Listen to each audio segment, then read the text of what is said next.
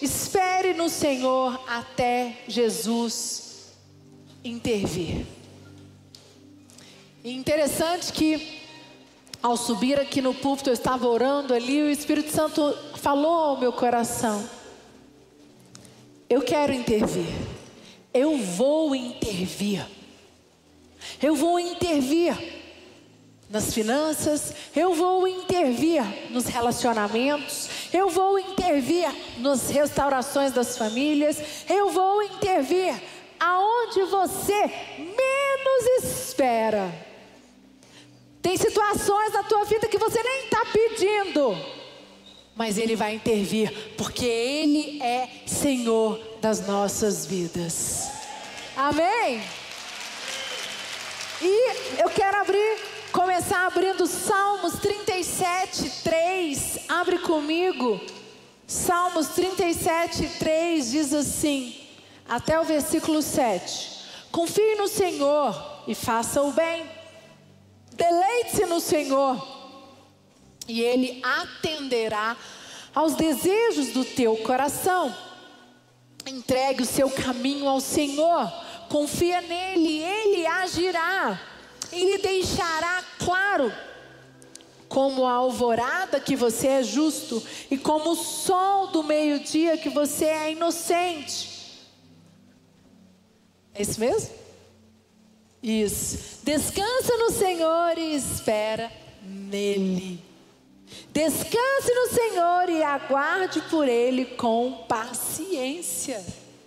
Aqui é um versículo mais claro Espere no Senhor e aguarde com paciência. Espere no Senhor, aqui está uma direção para as nossas vidas. E nós estamos aqui na casa de Deus, alguns de vocês fazendo as sete semanas de campanha, outros começando a primeira semana, outros já na terceira, na quarta semana de, de, de sete semanas de campanha. Mas nós temos muita dificuldade de esperar no Senhor. Nós temos muita dificuldade. Por quê? Porque nós somos seres humanos imediatistas. E o mundo que nós estamos vivendo hoje nos faz ser mais agoniados. Eu estava fazendo gravação hoje, normalmente às terças. Eu gravo para um projeto que eu tenho na internet, da Mulher Antifrágil, e eu estava fazendo uma aula sobre reclama, anti-reclamação, murmuração. E eu estava dizendo exatamente isso, que eu estava contando que ontem o meu dia foi muito intenso. E eu cheguei em casa à noite, depois do discipulado, nós damos discipulado na segunda, cheguei bem tarde. E aí, a cabeça fritando, eu lembrando de tudo que eu tinha que fazer durante a minha semana, anotando, eu sou muito, eu gosto de anotar e de ticar tudo que eu tenho que fazer. Aí eu faço, vou tirando, vou apagando, né? E era, só que já era 15 para meia-noite. E o Lucas me vendo agoniado, e ele, mulher, o que, que você tem? Você está agoniada? Ele já me conhece. Aí eu falei, nossa, porque eu tenho muita coisa para fazer. Ele disse, vai adiantar você ficar pensando hoje, 11h45 da noite, no que, que você tem que fazer durante a semana? Você já sabe o que você tem que fazer, então descansa. E nós somos assim. E interessante, eu estava contando que quando ele disse isso, eu falei, nossa, tinha muito tempo, sabe, que eu não tinha é, essa, esse comportamento. Eu, eu tenho treinado muito para não para me controlar com a impaciência, para confiar, para esperar, para organizar. Agora, hora de descansar, hora de você estar em casa, de você repousar, para você poder ter um outro dia produtivo, faz parte. Só que o que, que nós fazemos? A gente fala assim: não, mas eu tenho tanta coisa para fazer, eu vou fazer agora, vou tentar resolver agora. Aí, meia-noite, uma hora da manhã, você está lá tentando resolver, já mandando mensagem para as pessoas, porque quando as pessoas acordarem no outro dia, você já está com a mensagem encaminhada, aí ele acorda cedo, já vê, você já adiantou. Quem, quem faz isso? Só eu? Será que só sou eu? Né? Desse jeito, gente, isso é o ser humano. Isso é ansiedade. Por que, que você não pode descansar? Você já anotou o que você tem que fazer? Descansa, que nós precisamos de descanso acorda no outro dia descansado, cabeça descansada, faz o devocional, faz as suas tarefas e começa a produzir. Eu vou agora fazer isso, isso, isso, isso, isso, e o seu dia vai render. E quando o Lucas ontem chegou para mim e falou: mulher, você está agoniada. Foi assim, né? Um estalo. E aí eu fui, peguei, larguei o telefone, botei o telefone no modo silencioso, botei para despertar no outro dia, no meu horário que eu levanto, e fui dormir. E interessante que hoje eu fui fazer uma aula exatamente sobre isso, que tinha a ver com o que eu estou dizendo aqui, que tem a ver com a minha palavra, porque nós, a gente, aí a gente acorda de manhã no devocional e fala assim: Senhor, eu quero confiar em Ti, eu quero, Senhor, eu preciso esperar. Senhor, mas você está lá, agoniado, botando as mãos pelos pés. Você já fez o que você tinha que ter feito, tudo que está a teu alcance. Agora é a hora de confiar, agora é a hora de esperar. Mas nós temos dificuldade. E aqui nesse versículo, o Salmo diz: Descanse no Senhor e aguarde por, por Ele com paciência. Olha os Salmos 27, 14. Abre para mim. Coloca para mim, por favor. Salmos 27, 14. Espere no Senhor, anima-te, e Ele fortalecerá o teu coração. Espera, pois, no Senhor. Sabe por que muitas pessoas não terminam as campanhas de sete semanas? Nossa! Elas fazem uma sete semanas, não querem voltar, porque elas acham um absurdo ter que fazer mais sete semanas. Porque elas acham que em sete semanas todos os nossos problemas precisam ser resolvidos. Gente, isso não existe. Existem situações nas nossas vidas que é no tempo de Deus, não é no nosso tempo. Eu já cansei de falar isso, vou repetir, falar 10, 20, 30 vezes, porque é difícil até para mim. Quantas vezes nós estamos agoniados porque nós queremos, e aí vem o que? A incredulidade. Vem a dúvida. Aí nós viemos para a casa de Deus, você pega o teu carro, um horário que você podia estar em casa descansando, você está podendo fazendo outra coisa, você fala, não, eu vou para a igreja. Mas você vem para a igreja com 30% do teu coração, 10, vamos botar 10? 10% do teu coração em dúvida. O que eu quero dizer para você nessa noite é: 10% de dúvida no teu coração é suficiente para que não haja o agir, o mover de Deus na tua vida. 10% de dúvida nos nossos corações há um bloqueio, porque não há uma conexão 100%. E nós não gostamos de esperar. A maioria de nós, seres humanos, acha a espera uma grande fonte de aborrecimento.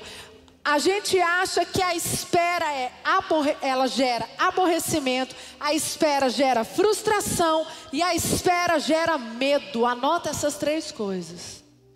Esperar gera aborrecimento, gera frustração e gera medo. Mas eu estava lembrando, quando eu estava estudando, montando a palavra hoje, dos nove meses quando você fica grávida. Meu primeiro filho, quando eu fiquei grávida do Davi, na verdade, o Davi foi a minha segunda gravidez. A primeira gravidez eu tive um aborto espontâneo, então é, o Davi foi a segunda. Minha segunda gravidez foi o Davi. E eu lembro que foi muito difícil. Foi a primeira vez que eu Deus começou a tratar comigo sobre esperar. Ali eu passei na pele o esperar, literalmente. Acho que nas outras vezes, né, a gente dá um jeito. Eu acho que eu não tinha tantos desafios. Meus desafios eu tenho eu, sempre junto com o Lucas e o Lucas muito forte, sempre me puxando. Mas o fato de gerar uma vida, de ter um filho na minha barriga, eu tive que esperar nove meses. Tanto que eu desenvolvi uma crise de pânico na minha gravidez eu tive, eu tinha, eu tive muito síndrome de pânico na gravidez e tive depressão pós-parto. Eu tive que fazer um tratamento depois. Por quê? O que, que é síndrome do pânico? Falta de controle. Quando você não controla e você não controla. Gente, eu tinha noites, noites de insônia, de sem saber como seria ter um filho. Eu não daria conta de ser mãe, eu não da... é até engraçado, né? E, a, e, eu lendo a Bíblia, e o Lucas orando comigo, os meus pais, minha mãe ministrava muito para mim, ela falava, minha filha orava, me ligava, ela morava em Brasília, eu morava em São Paulo, me ligava, você vai ser uma excelente mãe, é normal, isso me ajudou muito, porque senão teria, estaria, acho que eu teria ficado muito pior. Mas o que, que faz do ser humano você saber, mas na prática você ter a dificuldade de esperar. Porque se Deus me deu a condição de gerar uma vida, Ele daria condição para que eu pudesse exercer meu papel de mãe. Mas nós, né, a ansiedade e a, o que, que olha aqui o que eu disse para você, o que que a espera gera? Aborrecimento, frustração e medo. Em mim, uma das características que gerou foi o medo. A espera gerou um medo, na, no meu caso, nesse momento de quando eu fui mãe, primeira vez. Não gostamos de esperar até no semáforo. Vocês já viram que hoje, até o semáforo, quando fecha, você começa a demorar, você começa a ficar agoniado? Pelo amor de Deus, quem é assim? Eu sei que isso não é para todos. Tem uns, alguns que são muito piores que outros. Outra coisa, você precisa carregar um vídeo e a internet é lenta. Em nome de Jesus, ninguém vai mentir aqui, mas quem fica agoniado quando você não consegue carregar seu vídeo? Pelo amor de Deus, que agonia! Eu vou, né? Gente, pelo amor de Deus, a gente vivia sem internet, a gente vivia sem WhatsApp, a gente vivia sem rede social. Como é que a gente vivia? Estava tudo certo a impaciência do homem. E as pessoas não, elas entendem o tanto que isso é sério. Sentarmos numa sala de espera para eh, quando você está num médico ou no dentista, vai fazer uma cirurgia.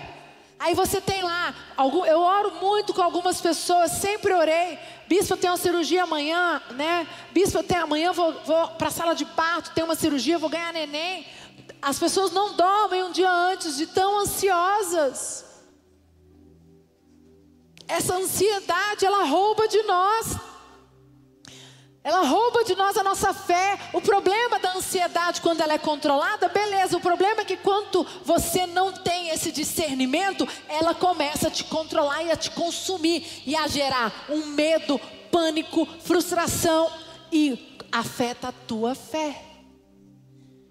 Aí você vem para a igreja de corpo presente, mas 30% do seu coração, 20%, 10%, aí depende muito, você tem dúvida, tem dúvida do agir de Deus. Só que esses 10% de dúvida é suficiente, porque é uma sementinha que, tá, que foi plantada aí dentro do teu coração. Esperar por algo muito desejado pode ser uma agonia para alguns, para alguns gera ansiedade, como eu disse, gera até pânico.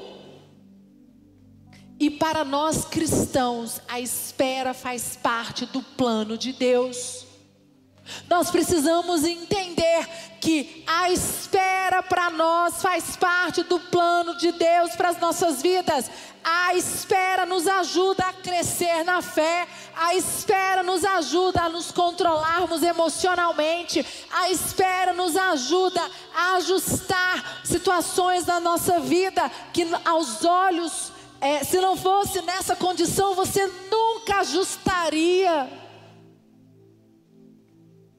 A espera nos leva para um momento de reflexão profunda nas nossas vidas. O fato de você ter que vir orar, olha só, gente, tanto que isso é, é forte, é sério. Nós temos que tomar uma decisão. Se nós aceitamos o tempo de Deus e entendemos que Ele nos colocou numa sala de espera, porque Ele quer que nós aprendamos muitas coisas, ou a espera vai gerar em você medo, pânico, frustração, aborrecimento. Então nós temos que tomar uma decisão. E eu quero dar alguns exemplos aqui na Bíblia de pessoas que Deus exigiu que elas esperassem. Ele tinha planos muito planos grandes para estas pessoas, mas para que os planos de Deus se cumprissem na vida delas, elas precisavam passar pela sala de espera.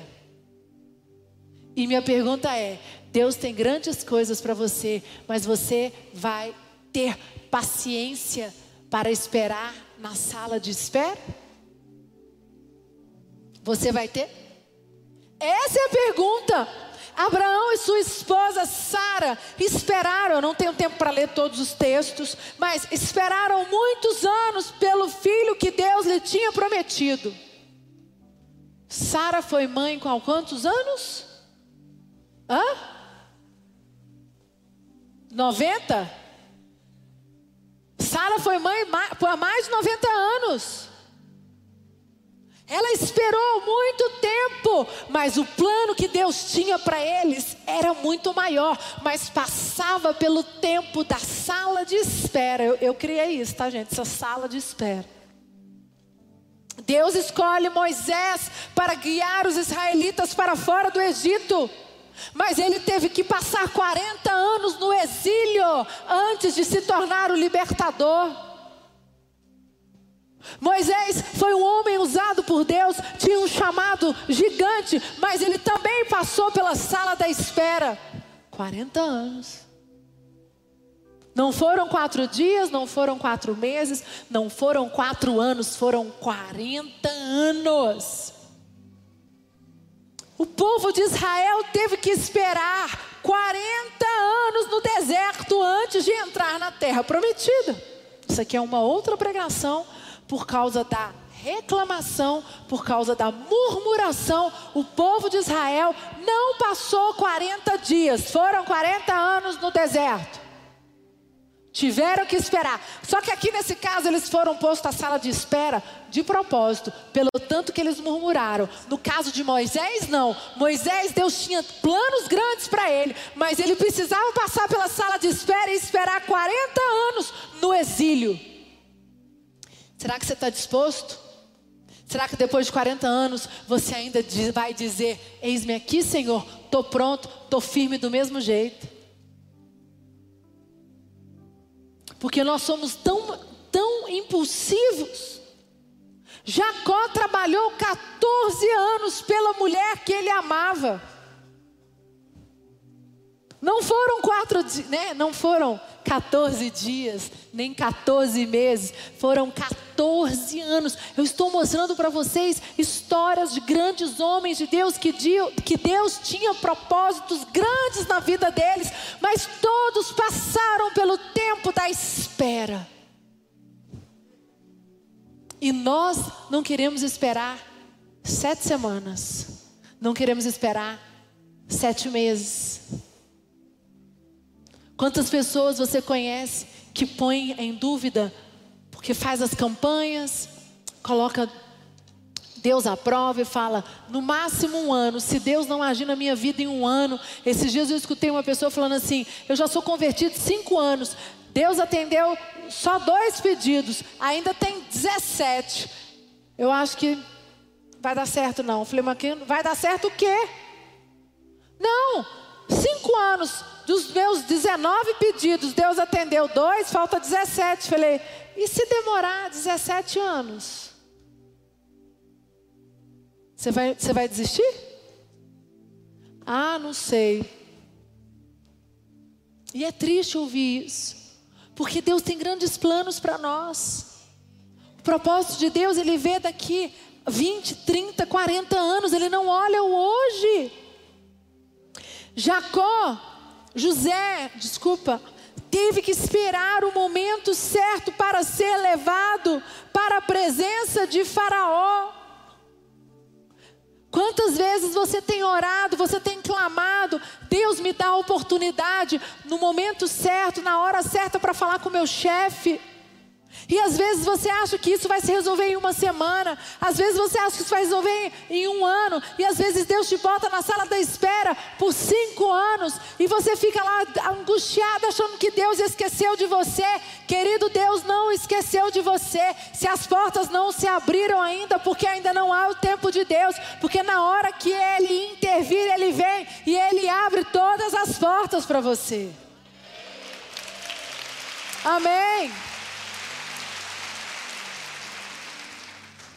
Outro exemplo, paralítico no tanque de, Bet, de Beceba, né?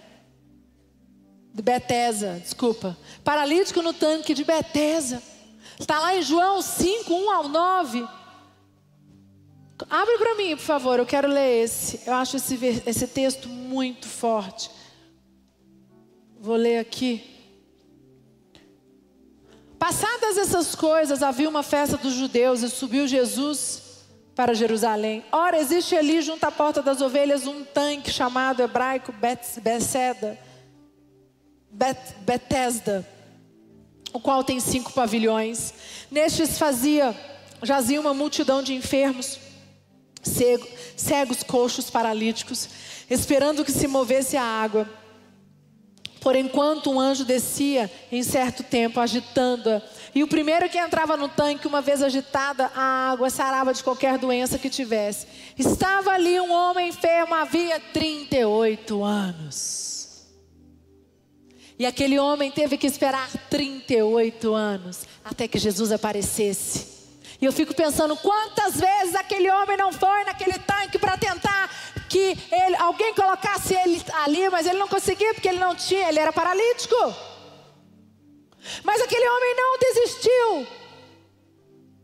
38 anos se passaram e ele persistiu e ele permaneceu junto até o dia que ele estava lá. Porque no dia que Jesus passou por ali, aquele homem estava ali e veio o poder de Deus. Jesus disse: Você não precisa entrar nesse tanque, receba a cura agora, levanta daí. Que ele fala aqui, ó. Estava ali um homem enfermo, havia 38 anos. Jesus, o vendo deitado e sabendo que estava assim há muito tempo, perguntou-lhe: Queres ser curado? Respondeu-lhe o enfermo: Senhor, não tenho ninguém que me ponha no tanque quando a água é agitada, pois enquanto eu vou, desce outro e antes de mim. Então lhe disse Jesus: Levanta, toma o teu leito e anda. E sabe o que mostra esse texto, gente? Que você estava esperando 38 anos. O que me mostra aqui é a persistência desse homem. 38 anos, ele ali esperando ser curado. Ele a Bíblia não diz, mas quando ele diz, eu estou aqui esperando alguém me colocar nas águas agitadas, quer dizer, ele tentou muitas vezes. Será que você esperaria 38 anos, você estaria ali no mesmo lugar? Você não sabe que a gente não sabe quando Jesus virá, quando Jesus vai intervir nas nossas vidas. Será que você tem paciência para esperar no Senhor, para Jesus intervir na tua vida? Essa é a minha pergunta para você. Essa é isso que eu tenho questionado no meu coração. Eu confesso para você que Deus tem falado muito isso comigo. Passei algumas situações na minha vida, ano passado, esse ano, que Deus trabalhou muito comigo. Espera. Você quer que eu resolva as coisas na sua hora, da noite para o dia? Não é na sua hora, é um processo. Mas permaneça firme, Priscila, porque eu vou intervir. E se você não estiver firme, se os seus joelhos não estiverem firmes, eu vou passar e você não vai estar. E eu não vou poder trazer a bênção para você. Aí é uma decisão sua. Hebreus, coloca lá. Hebreus 12, 12, 13, diz assim: por isso, restabelecei as mãos descaídas e os joelhos trôpegos, e fazei caminhos retos para os pés, para que não se extravie o que é manco, antes seja curado, em nome de Jesus. Se os teus joelhos estiverem trôpegos, você não permanecerá firme, porque os teus joelhos precisam estar firmes, de joelhos no chão na oração, os teus joelhos não podem estar trôpegos. Bispo Lucas pregou semana passada sobre isso. Mãos descaídas, mãos frouxas. Mas nós queremos que Deus Jesus intervenha. Você quer mesmo? Você está disposto mesmo? O quão você está disposto? Pode demorar 38 anos, pode demorar 40 anos. Lucas contou para você que ele tem uma ação na justiça, a família dele tem uma ação na justiça que demorou 30 anos, ainda está saindo desse ano, saiu, mas ainda está no processo esse ano para o ano que vem. 30 anos. E aí? É muito forte isso. Eu, eu quero contar para você um testemunho. Nós temos o bispo Ricardo, ele é um bispo da regional, coordenador, bispo do Guará, pastor do Guará com a sua esposa, e ele ficou entubado com Covid esse ano. Acho que ele ficou 17 dias entubado. E ele conta quando ele volta, ele voltou, graças a Deus, recuperou, está curado, glória a Deus, super bem. E aí ele conta que nesses 17 dias ele teve uma experiência com Deus muito, muito forte. E ele disse que está numa sala, se viu numa sala, numa biblioteca. Uma biblioteca, uma sala linda, cheia de livros. E ele estava sentado e tinha uns homens de branco e ele não podia falar, mas ele ouvia o que eles falavam, mas ele não podia falar, não podia, ele tinha que esperar. E ele disse que ouviam eles decidindo sobre ele, e ele estava entubado, hein, gente? Só que no mesmo tempo que ele estava entubado, a sua esposa, eu lembro um dia ela me liga e ela fala: Eu não vou dar conta, eu não aguento, está muito, doendo muito, bispa. Por que, aí ela, no início ela questionou, brigou com Deus, e eu deixei ela falar, e orei com ela e falei para ela: em nome de Jesus, não, você nunca mais vai reclamar. Você vai firmar os teus joelhos. Os teus joelhos não podem ser trôpego. Você vai confiar e você da tua boca vão sair palavras de vida. Você vai declarar. Naquele dia nós começamos um relógio de oração, 24 horas. Tinham outros irmãos também que estavam com covid, que também nós tínhamos três entubados e nós começamos a orar, começamos a profetizar e ele disse e ele fala, bispo, eu tenho certeza que foi as orações, que foi a, a é, eu esperei e vocês creram. E o que, que acontece? Ele disse que, de repente, um homem de branco chega para ele e entrega um envelope. E quando ele abre o envelope, ele fala: o envelope é uma carta, um papel todo branco. E, o, e o, o homem de branco diz: a sua missão não acabou, você vai voltar. E ele volta né? Ele não lembra, só lembra disso. Mas por que eu estou contando essa história para você? A sala da espera. Enquanto ele estava lá entubado, ele estava numa sala de espera.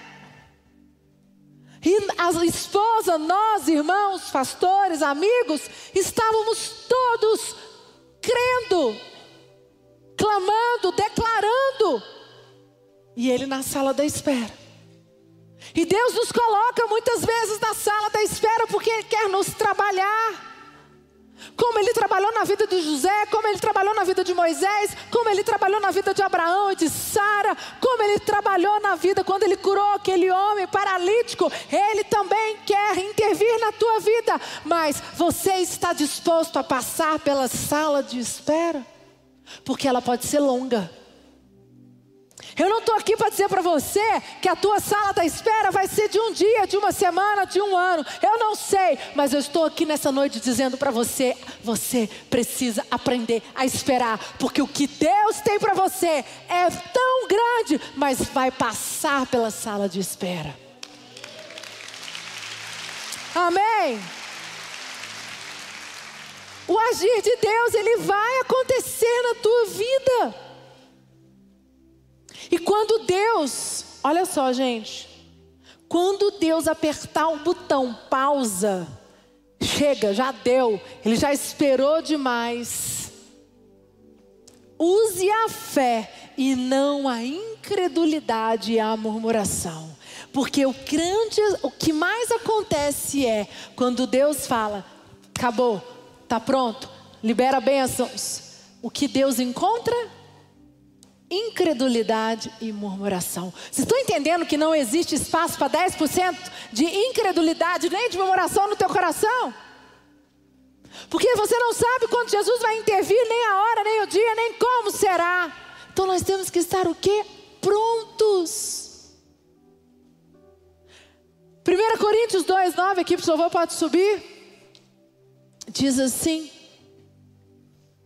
Todavia, como está escrito, olho nenhum viu, ouvido nenhum ouviu, mente nenhuma imaginou que Deus preparou para aqueles o que o amam.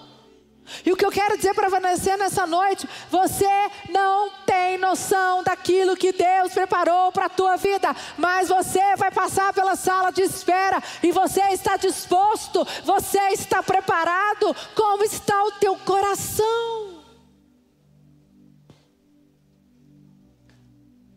Sabe o que eu quero levar você nessa noite? Feche os teus olhos. Feche os teus olhos, abaixa a tua cabeça. E eu quero que você agora fale com Deus. É você e Deus nesse momento.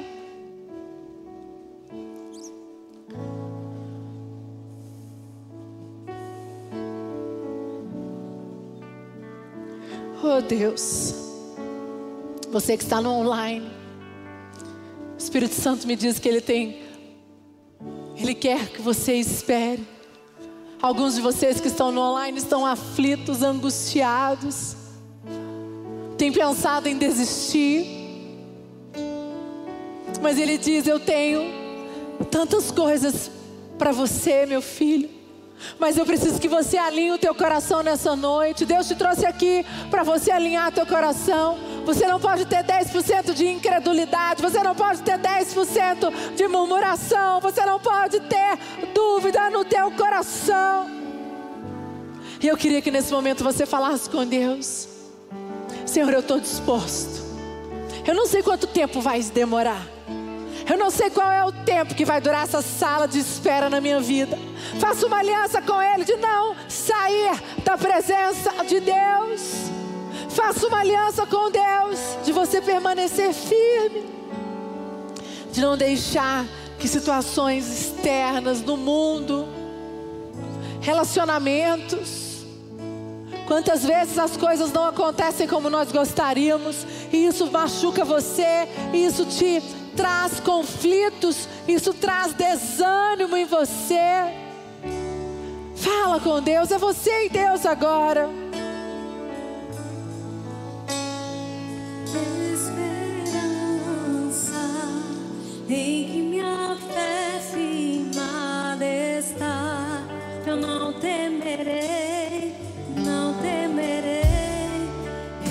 Minha âncora. Fala com Deus, fala, és minha âncora, Pai.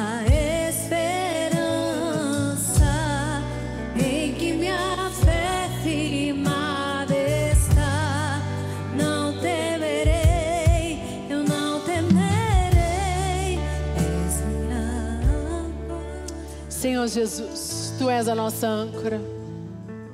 Senhor, nós queremos permanecer firmes. Senhor, fortaleça-nos nessa noite. Tira todo medo, toda frustração, toda situação que nos faz duvidar do Teu agir nas nossas vidas. Sabemos que existe um tempo de espera e muitas vezes nós questionamos isso, mas nós estamos dispostos, dispostos a permanecer firmes. Senhor, nós te damos liberdade para o teu agir nas nossas vidas nesta noite, em nome de Jesus. Amém, igreja? Você pode dar uma salva de palmas bem forte para Jesus?